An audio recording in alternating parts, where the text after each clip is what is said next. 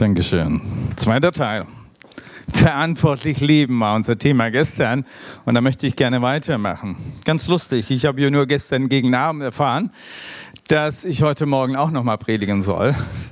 Aber irgendwie hat mich der Heilige Geist gestern dazu geführt, die Predigt, die ich vorbereitet habe, in zwei zu teilen. Und so kommt heute der zweite Teil. Wir haben uns mit Petrus beschäftigt und Zeilen aus den Briefen von Petrus gelesen. Das wollen wir heute auch machen. Petrus begeistert mich. Irgendwie fühle ich mich doch ein bisschen näher an ihm. So, er ist ein praktischer Mensch.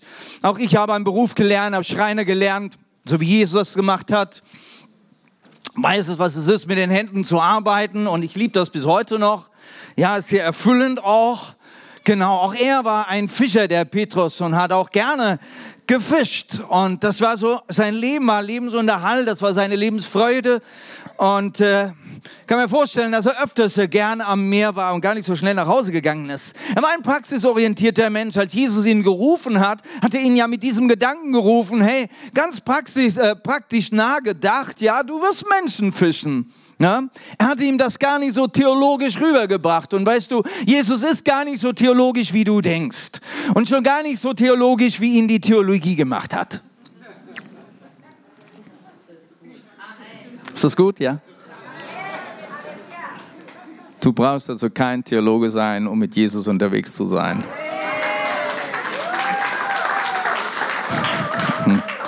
Da, du darfst wie Petrus sein. Das Interessante an Petrus ist, er war ja ein Augenzeuge. Er hat es mit seinen Augen gesehen, er hat es ganz hautnah erlebt. Er durfte mit Jesus sein, mit Jesus rumgehen, mit Jesus sogar essen, mit ihm sogar schlafen. Das ist eine gute Sache. Das ist Jüngerschaft praktisch gelebt mal. Ne? Also nicht nur von Predigten leben oder lehren, Ne, so auch mal ganz praktisch nah dabei mit so einem Diener Gottes unterwegs sein. Dennis und Sarah, ihr genießt das immer wieder mit dem Diener Gottes unterwegs zu sein. Ihr lächelt mich gerade so schön an, das äh, resoniert bei euch irgendwo. Ne? Ähm, ich schlage das euch mal vor, ähm, einfach auch mit, mit, mit jemand zu unterwegs zu sein, der, der dem Herrn dient und nicht nur gerade dann im Gottesdienst oder in der Versammlung, dann auch mal mit ihm zu essen. Hey, Jesus hat so oft mit seinen Jüngern gegessen. Ne? Da waren die interessantesten Gespräche übrigens. Ne? Der Petrus konnte irgendwann sagen, nein, wir haben seine herrliche Größe mit eigenen Augen gesehen. Wow, wow, wow. Er hat diese Wunder gesehen. Er hat die gesehen, wie Jesus den Menschen geantwortet hat, wie er sie wieder aufgehoben hat, wie er aus seiner Hand in den Dreck gesteckt hat. Auch das durfte er sehen. Ich habe es gesehen mit meinen Augen, wie er das gemacht hat. Wie hat er Reich Gottes gelebt? Wie hat er Gottes Willen umgesetzt? Ganz praktisch hier in unserem Alltag. Er sagt, wir haben diese himmlische Stimme gehört, als wir mit ihm auf dem heiligen Berg waren. Also er sagt, ich habe ihn auch gehört. Also nicht nur gesehen, ich habe ihn auch gehört. Und dann kann er ja später mal sagen, und was ich gesehen und gehört habe, ich kann nicht aufhören davon zu reden. Und das wünsche ich dir dass du so Jesus so nahe erlebst, dass du sagst, ich kann nicht mehr aufhören, von ihm zu reden. Und da kann man mir den Mund verbieten, ich werde trotzdem meinen Mund nicht halten. Er hat seine Stimme gehört. Und ich möchte, dass auch du die Stimme Jesus hörst. Halleluja. Der, der Petrus hat verstanden, hey, äh, Jesus kümmert sich um die Dinge. Er lebt verantwortlich mit seinem Alltag, mit den Menschen um uns herum, mit ihm um ihn herum. Er lebt verantwortlich mit seinem Leib, mit seinem Körper, der ihm gegeben ist. Er achtet darauf, damit er damit auch richtig stark und kräftig dienen kann und dass er den Auftrag erfüllen kann, den er hatte, nämlich ans Kreuz zu gehen. Er hat verantwortlich gelebt mit der Umwelt. Er ist verantwortlich umgegangen mit Speisen. Und Petrus hat es erlebt. Er hat gesehen, wie Jesus verantwortlich lebt und er hat das kapiert. Und wenn du es noch nicht kapiert hast, dann darfst du meine Predigt von gestern anhören. Okay?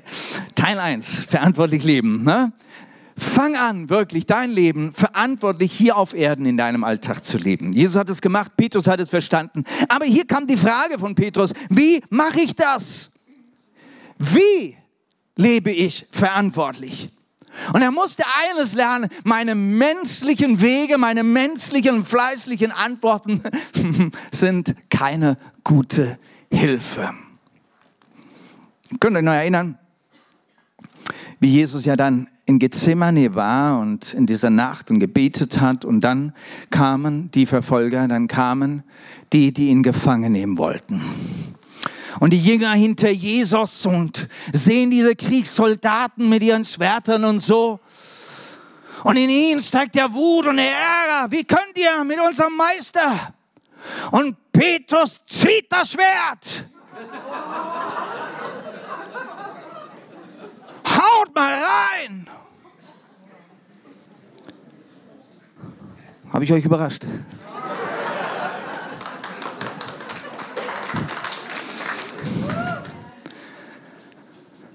Und was sagt Jesus jetzt? Gut gemacht, Junge. Weiter so. Ich bin da. Alle Macht, alle Gewalt im Himmel und der Erde sei mit dir. Er sagt, bitte nicht schreit jemand. Er sagt, also ich, ich baue das jetzt mal aus mit meinen Worten.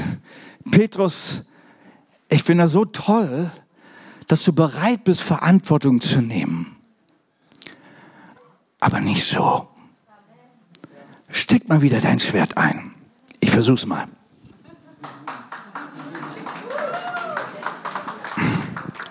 Geschenk aus den Philippinen.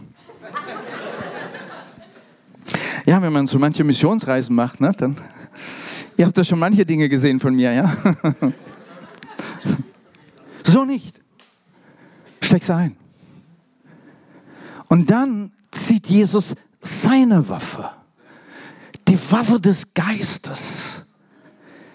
Und er regiert in diesem Moment mit dem Wort des Himmels. Und ihr kennt ja die Geschichte, ich muss nicht weiter ausbauen. Jesus nimmt Verantwortung für seine Situation, er regiert. Ihm wird nicht das Leben genommen, sondern er gibt sein Leben. Er weiß, was er zu tun hat, nur nicht mit menschlichen Methoden. Und das möchte dir Jesus sagen, nicht mit deinen Methoden, sondern nimm meine vom Himmel. Und du darfst Verantwortung leben hier auf Erden in deinen Lebensumständen. Nun ja, Jesus ist auferstanden. Das hat der Petrus dann aber nicht ganz so kapiert, was das jetzt soll. Irgendwie, Jesus ist gekreuzigt worden im Grab, er war tot, er ist irgendwie wieder auferstanden, aber nicht mehr sichtbar unter uns. Wie geht's mit uns weiter? Mir knurrt der Magen. Und Petrus sagt, ich gehe fischen. Das ist das, was ich kann. Hab die Muskeln dazu, sind noch nicht ganz so abgebaut. Ich gehe fischen. Er hat eine Antwort. Hey Leute, wir haben Hunger. Kommt, Jünger. Es gibt was zum Essen. Wir gehen fischen. Wir haben eine Lösung für unser Problem. Er vertraut seinen eigenen Kräften. Und dann kommt Jesus auf die Bildfläche. Na Jungs, habt ihr was gefangen? Nix. Ihr wollt mit euren eigenen Kräften wirken. Das ist okay werft mal euer Netz aus, dann dürft mal richtig kräftig ziehen, ja. Und das, das war auch eine Menge von Fische, 153 sagt die Bibel. Die haben die Fische nicht alle ins Boot gekriegt, die mussten sie hinterherziehen. Nicht? Und mach das mal. Mit einem vollen Netz am Boot hinterherziehen, du. Da darfst du aber rudern, du. Ihr wollt mit eigener Kraft. Ihr dürft. Und als sie an, den, an die Küste kamen, an den Strand, da war das Frühstück schon lange vorbereitet. Ich möchte dir sagen, du darfst mit deinen eigenen Kräften leben, aber du sollst wissen, dass Jesus seine Lösungen für dich schon bereit hat. Schon bereit. Wie lebe ich verantwortlich auf dieser Erde, aber mit der Gesinnung Christi? Das ist das, was das Neue Testament uns bringt. Und wenn du Jesus Christus in deinem Leben aufgenommen hast, vielleicht bist du auch ganz am Anfang, du darfst eines wissen, es gibt eine Gesinnung Christi, es gibt einen Weg, mit dem Jesus das macht. Und von ihm wollen wir lernen. Er ist nicht der Supergeistliche, der nur im Himmel wohnt und, und nur für, für unsere geistliche Errettung und Sündenerlösung äh, äh, zur Verfügung ist. Er ist da, um dir zu helfen, heute in deinem Alltag zu leben und verantwortlich zu leben. Halleluja. 1. Petrus 4, 7 bis 11. Lass uns mal einsteigen. Und ich denke, mit, dieser, mit, dieser, ah, mit diesem Einstieg habt ihr doch ein bisschen mehr von diesem Petrus jetzt und könnt doch ein bisschen mehr identifizieren, was dieser Petrus jetzt später in seinem Leben aufschreibt. Er sagt, das habe ich buchstäblich erlebt und jetzt möchte ich euch das teilen. Er sagt, das Ende aller Dinge ist nahe. Seid also besonnen und nüchtern. Ich habe es für euch blau unterlegt, so diese, diese Lektionen, die der Petrus jetzt zieht aus seinem Leben. Also Nummer eins, was er lernen musste, ich muss ein bisschen nüchtern sein. Das zweite, vor allem aber hört nicht auf, euch gegenseitig zu lieben, denn die Liebe deckt viele Sünden zu. Das dritte, seid gastfrei untereinander, ohne zu murren. Das vierte, Gott hat jedem von euch Gaben geschenkt, mit denen ihr einander dienen könnt. Und dann als nächstes, tut das als gute Verwalter der vielfältigen Gnade Gottes. Und das nächste, und wenn jemand redet, dann soll er durch, dann soll Gott durch ihn sprechen können. Und wenn jemand anderen hilft mit seinen Händen, dann soll er aus der Kraft des tun, die Gott ihm schenkt. Dann wird Gott in allen Dingen geehrt werden. Möglich ist das durch Jesus Christus geworden. Lass uns diese Punkte einfach nochmal zusammenfassen. Wie lebe ich verantwortlich? Ja, mal ganz schnell aufgelistet für euch. Das erste, was ihr gelernt habt, hey, wie geht es mit Jesus? Wie nehme ich Verantwortung mit Jesus? Zuerst muss ich ein bisschen besonnen und nüchtern bleiben. Ja, besonnen und nüchtern an die Sache ran. Nicht mit nicht aufgeregt. Wenn du aufgeregt wirst, wenn du merkst, der Wut steigt hoch und so weiter, dann sagt dir eines, ich brauche ein bisschen Nüchternheit jetzt. Nimm ein bisschen Amtsstand, geh einen Schritt zurück, warte für eine Zeit. Weißt du, manchmal kriegst du einen Anruf oder du liest eine Message, ja, und die regt dich auf. Und das Schlimmste ist, wenn du sofort antwortest. Das musste ich sehr schmerzhaft lernen. Und wie gut, dass ich eine wunderbare Frau habe. Nicht? Und wenn du dann diese indische Kultur, was eine heiße Kultur ist, ja, und wenn du dann da ein bisschen Öl ins Feuer wirfst, oh, oh, oh, na? Und das habe ich halt öfters mal so hingekriegt, ne? Und dann brauchte ich eben ihren Feuerlöscher wieder, ne? Aber sie hat mir dann dieses mitgegeben als ganz kleine Regel. Wenn du so einen Anruf bekommst oder so eine Message, warte zwei Tage, bis du antwortest. Psst. Runterkommen, nüchtern werden. Zwei Tage sind eine lange Zeit, ja. Aber auch der Petrus musste das lernen. Ihr lest es ja hier. Die nächste Reaktion ist mit Liebe und nicht gerade jeden Fehler gleich bestrafen zu müssen. Und das sind wir Deutschen super gut drin. Wir bestrafen jeden, ob wir ihn kennen oder nicht. Das merkst du unterwegs im Verkehr. Oh, ich habe das dann mal in Indien gemacht. Ach du liebe Zeit. Da kam mir einer auf der falschen Seite entgegen, also auf meiner Spur, mit dem Motorrad. Ich mit dem Auto war dann so, so eine, wie sagt man, so eine Mittelabgrenzung, ja. Und ich bin dann so gefahren, dass ich ihn eingequetscht habe an dieser Mittellinie, ne. Und er konnte nicht mehr weiterfahren. Das wollte ich auch. Fenster runter. Leute, so geht's nicht. So produzierst du nur Unfälle. Gott sei Dank, dass keinen gab. Also ich wollte den wirklich runter machen. Wisst ihr, wer am Schluss klein weitergefahren ist? Das war ich. Ich habe meinen Mund aufgemacht, aber er hat seinen Mund noch ein bisschen mehr aufgemacht. Ich war fertig danach. Und danach kommt wieder meine Frau mit ihrer Lektion. Das kannst du vielleicht bei den Deutschen machen, aber bei den Indern ist es so. Ja? Wenn du jemanden nicht kennst, dann haltst du deine Klappe. Du kannst jemanden zurechtweisen, wenn du eine Beziehung zu ihm hast. Also da ist eine Lektion dahinter. Weil alles beginnt mit Liebe, mit Beziehung. Und ich glaube, da haben wir Deutschen ein bisschen was zu lernen. Wir wollen jeden gleich irgendwie bestrafen, für jeden kleinen Fehler, den er gemacht hat. Das geht nicht. Die Liebe Jesu fängt ganz anders an ist wertschätzend. Das andere, was er gelernt hat, hey, offenes Haus. Offenes Haus. Ey, wer gerade den Chosen, wer von euch äh, äh, äh schaut die Serie The Chosen an? Das ist gerade wieder die neue Serie von ihm, wo der Petrus zu Hause ist und die anderen Jünger kommen zu ihm. Und eigentlich wollte er ein bisschen äh, private Zeit mit seiner Frau haben. Nicht? Und das wird dann da so ausgespielt. Und du siehst diesen Petrus, wie, wie es da in ihm brennt. Kann ich nicht mal, was müsst ihr jetzt alle im Haus sein? Ich will doch mal allein mit meiner Frau mal und so. Nicht? Und er musste eines lernen, Gastfreundschaft, offenes Haus zu haben. Weil da ladst du nämlich selbst die Engel in dein Haus ein, so sagt die Bibel. Auch wir Deutschen hat ich und mein Schlösschen. Also, meiner Frau geht es nicht gut in Deutschland. Weil sie ist es gewohnt in Indien. Weißt du, wir machen in Indien tatsächlich morgens die Türe auf und abends wieder zu. Ist so. Türe ist offen.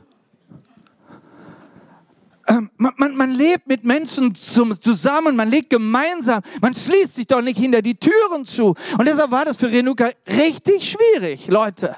Richtig schwierig in Deutschland, weil jeder die Türe zumacht. Ich und nur ich selber. Dazu hat uns doch Gott nicht geschaffen. Er hat uns geschaffen, dass wir einander dienen. Auch das musste der Petrus lernen. Es geht um Dienen. Nicht nur Arbeit tun, sondern dienen, wirklich von Herzen dienen. Und dann sagte er, hey, wir müssen Verwalter sein. Du hast Gaben, Fähigkeiten geschenkt, aber das ist nicht etwas, wo du prahlst, hey, ich kann und du kannst nicht, sondern hey, mit denen dienst du. Du musst aber ein Verwalter dieser Dinge sein. Nee, ich habe das gelernt. Ich habe mich angestrengt. Ich habe studiert, weil ich mich angestrengt habe. Ich habe das verdient. Also richtig deutsch, ne? Ja, das ja, ne? Übrigens bin ich auch Deutscher, ne? Es ist erst dann, wenn du im Ausland bist oder mit einer anderen Kultur zusammen bist, dass du merkst, wie dumm deine Kultur ist. Es hat in England angefangen. Ne? Ich, bin, ich habe dort in England studiert und, äh, und, und bin von England wiedergekommen. So nach meinem ersten äh, äh, Aufenthalt dort in der, in der Bible College. Und ich habe meinen Eltern gesagt, jetzt erst weiß ich, dass ich Deutscher bin. Weil du siehst den Unterschied, ja. Du siehst, wo du anders bist, oder? Es tut einfach mal gut, ja. Hey, jede Kultur, die, die, die musst du schätzen lernen, du musst du kennenlernen, ne?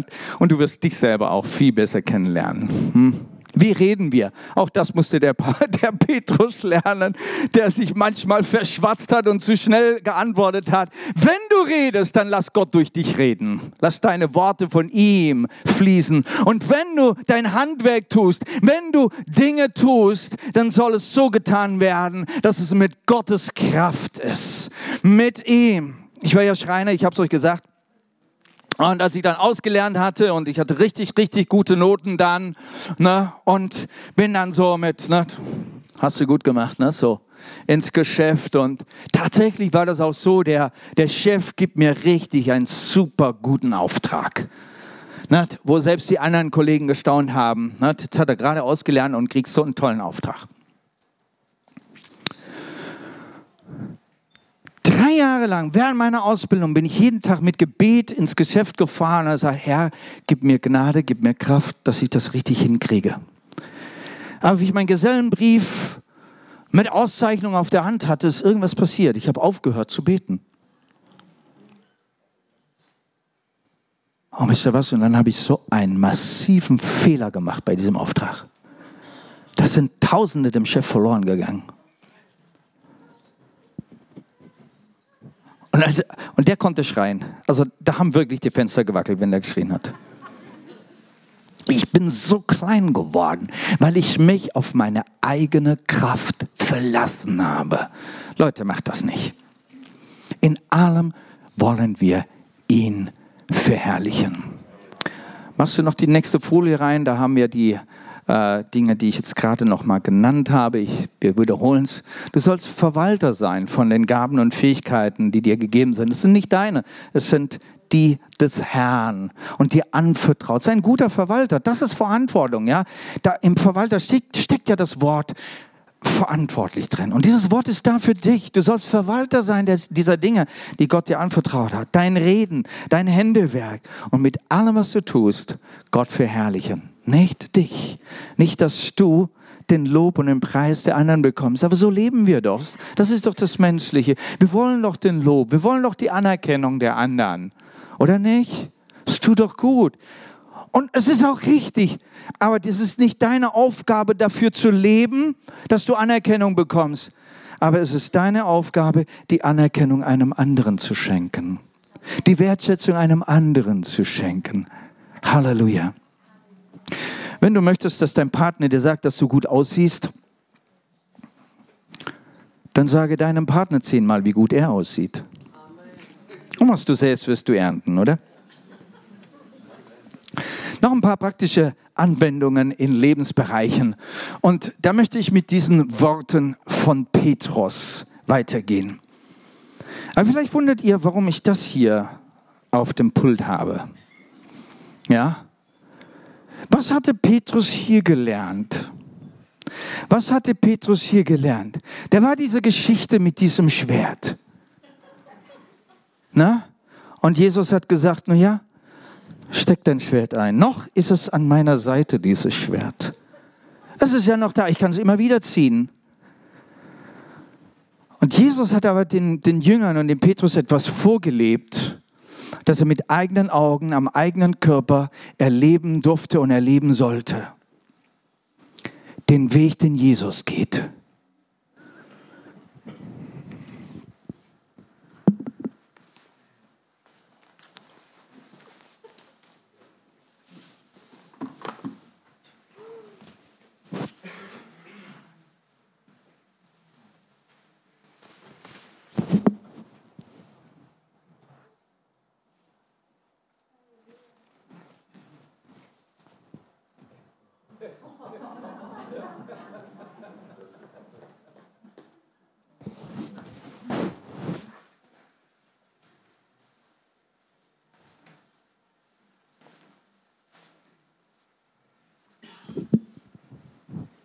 Glaube, er versteht es.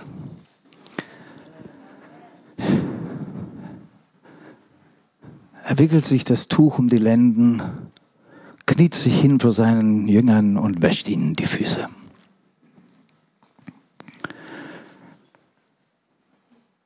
Ich finde so ein krasses Bild.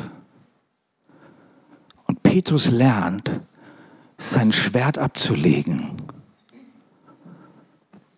und das Tuch der Liebe anzulegen.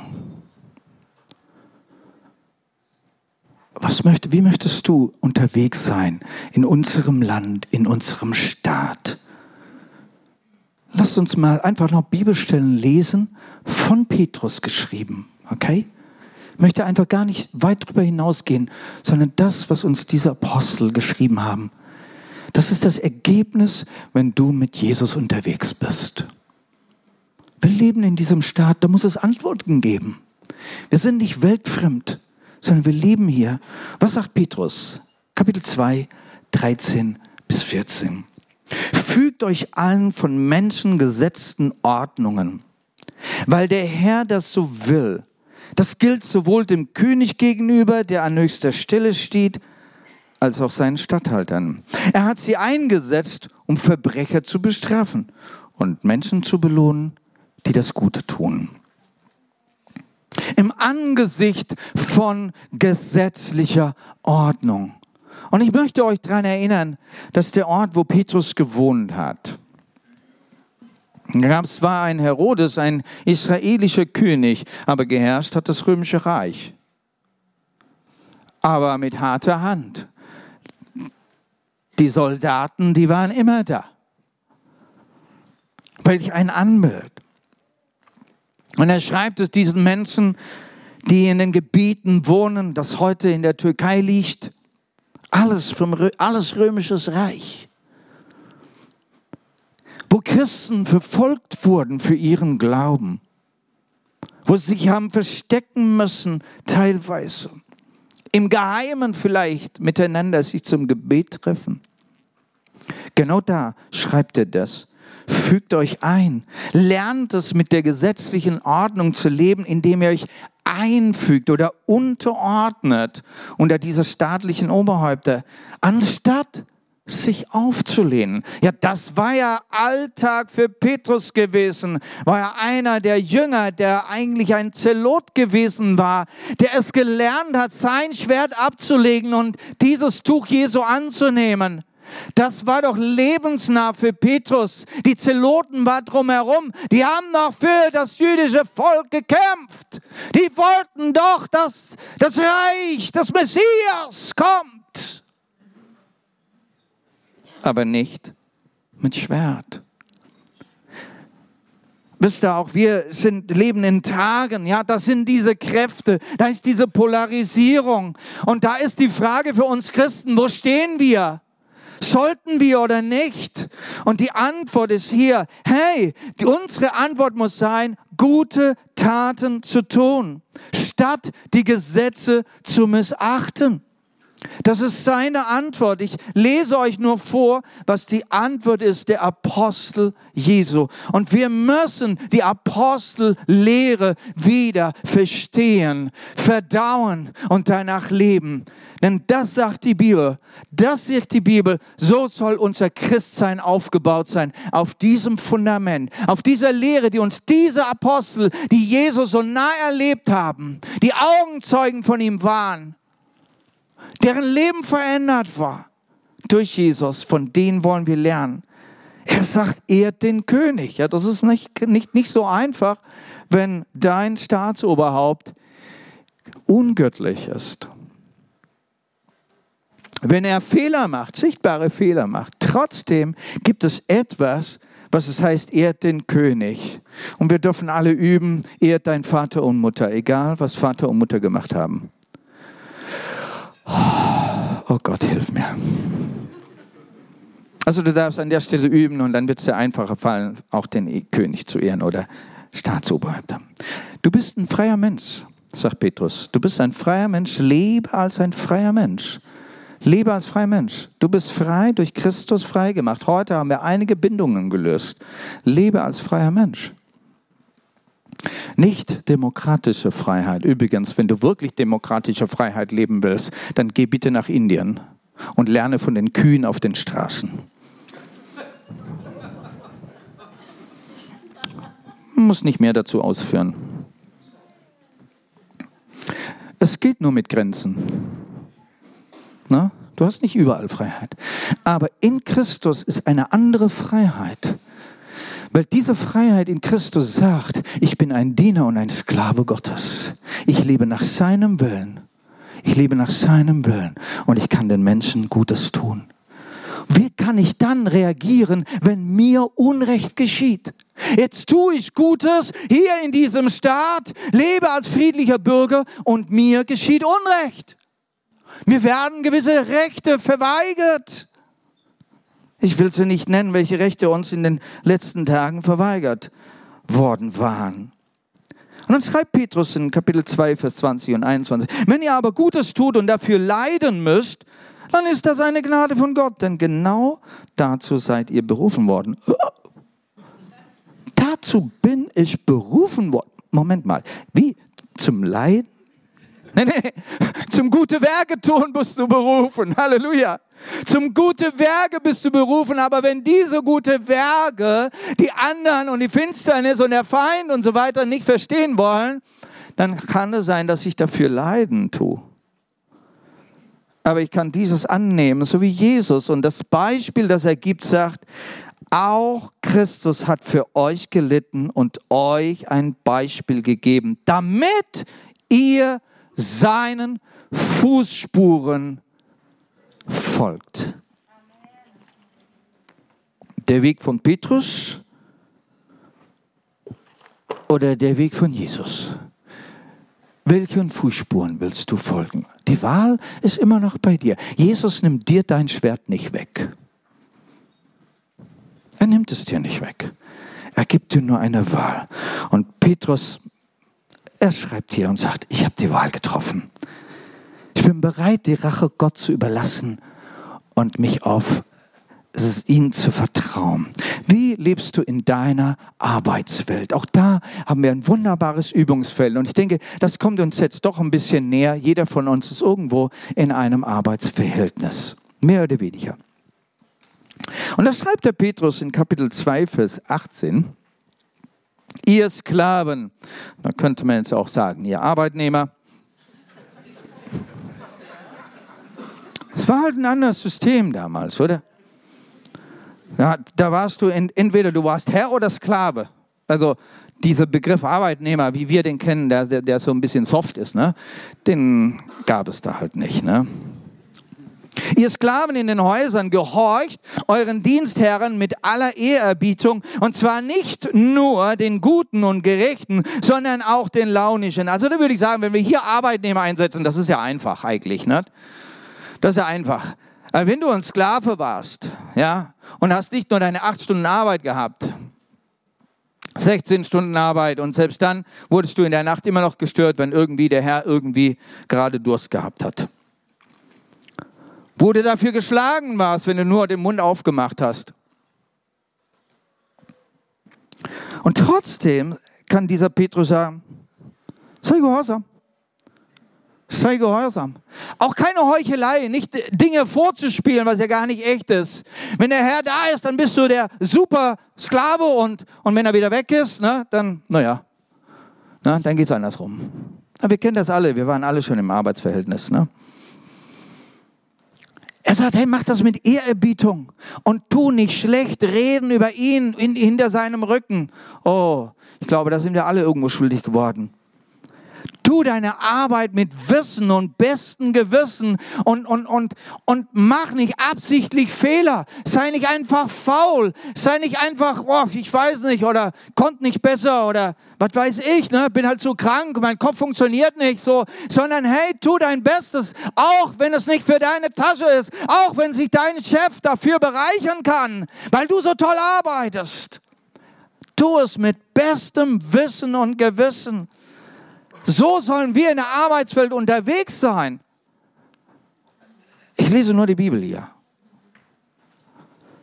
Wie sieht es mit den Arbeitgebern auch? Auch für sie ist etwas geschrieben, Epheser 6, Vers 9. Und ihr Herren, behandelt eure Sklaven im gleichen Sinn. Lasst das drohen sein. Denkt daran, dass ihr im Himmel einen gemeinsamen Herrn habt. Vor allem alle Menschen, äh, vor dem alle Menschen gleich sind. Und jeder von uns, der irgendwo in einer Position ist, wo Menschen unter dir arbeiten, hey, das gilt für dich. Wie gehst du mit den Leuten um? Und ich habe jetzt einfach mal ein Wort draufgeschrieben, sei unparteiisch, komm nicht mit Drohen, achte auf deine Worte, sei wertschätzend, respektvoll, fürsorglich. Hat jetzt gerade eine Doku gehört im Radio. Nicht? Heute lernen mehr und mehr äh, Geschäftsinhaber und Geschäftsleiter, was der beste Weg ist, damit du ein richtig erfolgreiches Team hast im Werk. Und weißt du, wie der Weg heißt? kümmere dich um ihre Gesundheit. Sei fürsorglich für sie. Frag nach, gib ihr mal einen, Gesund, gib einen Gesundheitsurlaub. Und so, kümmere dich um die Gesundheit, dann hast du ein super Team. Ja, es gibt Regeln, die so von Gott gespeist sind. Wir wollen lernen, verantwortlich zu leben mit diesen Beziehungen, die uns Gott hineingestellt hat. Ich möchte zum Schluss noch auf die Beziehung eingehen, die uns alle so nahe ist. Deine Familie. Deine Familie. Und Gott hat auch der Art, was darüber zu sagen. Und ich freue mich so darüber auch. Dem Petrus ist es unheimlich wichtig. Auch Petrus hatte eine Frau gehabt. Wir lesen nichts von seinen Kindern. Aber er kann er, er weiß, was es heißt, Ehemann zu sein und äh, eine Ehefrau und so. Und ich möchte den Vers lesen, den er für uns Ehemänner, also ihr Frauen, ihr dürft mal jetzt die Ohren zumachen, ja. Ich möchte nur den Vers lesen, den er für die Ehemänner schreibt, okay? Hier ist so ein Haudege, der sein Schwert hingelegt hat, ja. Und hat gesagt, okay, ich probiere es mal ein bisschen anders. Ihr Männer, Kapitel 3, Vers 7. Ihr Männer müsst euch entsprechend verhalten, damit eure Gebete nicht vergeblich sind. Seid also rücksichtsvoll im Umgang mit euren Frauen, denn sie sind die Schwächeren. Achtet und ehrt sie, denn sie haben genauso wie ihr Anteil am Geschenk des Lebens. Was sind die Lektionen für dich als Ehepartner? Was sind die Lektionen in deinem Umgang mit Kindern oder mit Eltern und so weiter? Es gibt mehrere Bibelstellen. Ich möchte gar nicht alle lesen. Auch Paulus geht an mehreren Stellen darauf ein. Das erste Wort, was ich euch da mitgeben möchte, ist rücksichtsvoll. Rücksichtsvoll. Das ist ein gutes Wort, gibt es in Deutschland. Ich habe das in Indien gar nicht kennengelernt, dieses Wort, ja. Ähm, das, das ist etwas, muss ja auch was Gutes sagen über uns Deutschen, oder? Rücksichtsvoll. Ich gebe euch einfach mal ein paar Worte, die, die mir aus diesem, aus diesem Kapitel 3 herausspringen, wenn Petrus sich jetzt über diese Familienverhältnisse unterhält.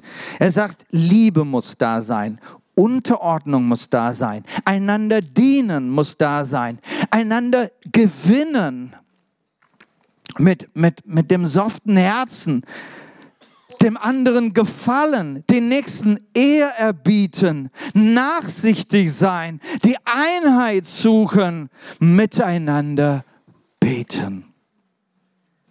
Sind das gute Worte? Was meint ihr, ist das dieser Weg Jesu? Demütig, sich niederknien und sagen, ich möchte dir dienen. Für unsere Kinder, Fürsorge für unsere Eltern, die älter werden, Trost, mit Rat und Tat beiseite stehen. Unsere Kinder müssen gefördert werden. Auch die Neffen und die Nichten oder die jüngeren Geschwister. Da geht es viel um das Thema Erziehung mit einem einem Herzen und sagt, ich wünsche mir, dass du richtig zur Reife kommst. Aber wie war das? Zur Reife, die Fülle Christi? Da war doch was mit der Vision für dieses Jahr. Wir wollen in die Fülle Christi hineinkommen. Ihr müsst immer wieder hören dieses Jahr, kein Problem. Ich möchte jetzt zum Schluss kommen und ich möchte noch die Gemeinde erwähnen, denn auch die Gemeinde Jesu ist deine Familie. Die Bibel sagt ganz klar, dass wenn du in Christus bist, dann hast du Brüder und Schwestern im Glauben.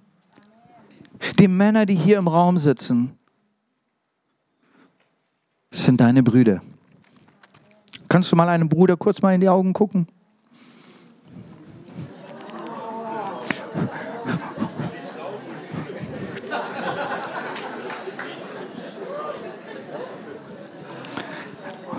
Und liebe Brüder, alle Frauen, die hier im Raum sitzen, jung und alt, sind deine Schwestern. Halleluja. Okay, du darfst jetzt deiner Schwester in die Augen schauen.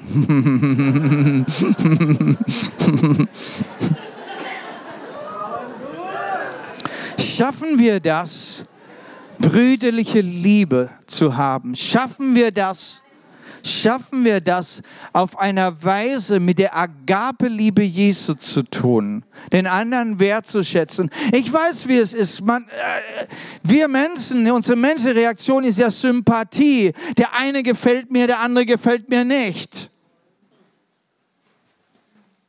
Und mit dem ich bin ich mehr sympathisch, dafür bringe ich mehr Zeit und plaudere ein bisschen länger und mit dem anderen nicht. Aber in der Gemeinde Jesu regiert etwas anders. Da regiert Agape. Halleluja. Wir wollen die Gemeinschaft lieben. Wir wollen es lieben, zusammenzukommen. Wir wollen die Gemeinschaft, die Gottesdienste, die Hauskreise, die Versammlung mit Männern und Frauen und, und, und, und wie sie alle heißen, Jugend und Kinderarbeit. Und hey, da gibt es so viele Möglichkeiten hier in dieser Gemeinde. Und darüber hinaus der Leib Jesu, wo er sich versammelt. Liebe es, mit deinen Geschwistern zusammen zu sein. Und da wollen wir lernen, jedes Mal wollen wir lernen, unser Schwert abzulegen und dieses Tuch anzulegen. Jedes Mal. Ist doch eine gute Übung, ja? Amen. Halleluja. Aber denk daran, wenn du es zu Hause nicht schaffst, dann ist es schwierig auch in der Gemeinde. Wenn du zu Hause es nicht schaffst, deine Frau oder deinen Mann so von Herzen zu lieben, in der Liebe Jesu, dann wirst du auch Schwierigkeiten in der Gemeinde haben. Es gibt manche Christen, die aber zu Hause abholen und meinen, sie können es hier in der Gemeinde wenn du es nicht schaffst, zu Hause zu beten, jetzt sage ich was Gefährliches. Wenn du es nicht schaffst, zu Hause mit deinem Partner zu beten, wenn der Partner gläubig ist, wenn der Partner gläubig ist, okay? Wenn du es nicht schaffst, zu Hause mit deinem Partner zu beten, dann, dann, dann, dann komm nicht in die Gemeinde und denkst, du kannst jetzt mit allen Geschwistern die größten, den tollsten Gebete sprechen, wenn du nicht mit deinem Partner in Einheit geistlich sein kannst. Denn Jesus hat gesagt, wo zwei eins werden, da will ich ihre Gebete hören. Du kannst nicht im Krieg sein mit deinem Partner, der dir so gestellt ist, so nah gestellt hat, wo du Geist, äh, Leib, Seele, Geist, alles von oben bis unten eins sein kannst und sollst und dann meinen, hier in der Gemeinde mit anderen eins werden. Ich weiß, ich sage etwas Gefährliches. Aber wir wollen es lernen, unseren Partner, unsere Familie achtungsvoll und wertschätzend zu behandeln. Wir wollen da lernen, diese, diese Gesinnung Jesu auszuleben. Darf das Lobpreisteam nach vorne bringen. Ich glaube, wir alle haben da was zu lernen und da ist jeder von uns, jeder von uns, der sagt, hey Petrus, das, was du gelernt hast, ich möchte das auch lernen. Petrus, du warst ein bisschen wild. Vielleicht bin ich nicht ganz so wild. Vielleicht ist es bei mir nur versteckt. Aber ich möchte heute mein Schwert. Vielleicht hängt es noch an deiner Seite. Hast vielleicht schon lange nicht mehr rausgezogen, aber du hältst es dir immer noch so als Reserve. Bist du bereit, auch diese Reserve abzulegen?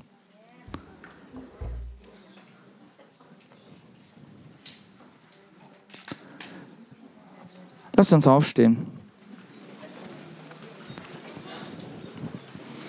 Wir wollen jetzt ins Gebet gehen und wir haben eine gute Zeit noch heute Morgen. Und ich möchte dir diese Zeit geben, dass du dich stellst, dass du dich dem Herrn stellst. Lass dich von Jesus heute entwaffnen und nimm seine Waffe, die Waffe der Liebe. Dass wir auf die richtige Weise Verantwortung übernehmen in unserem Staat in unserem Arbeitsplatz und in der Familie mit der Gesinnung Jesu.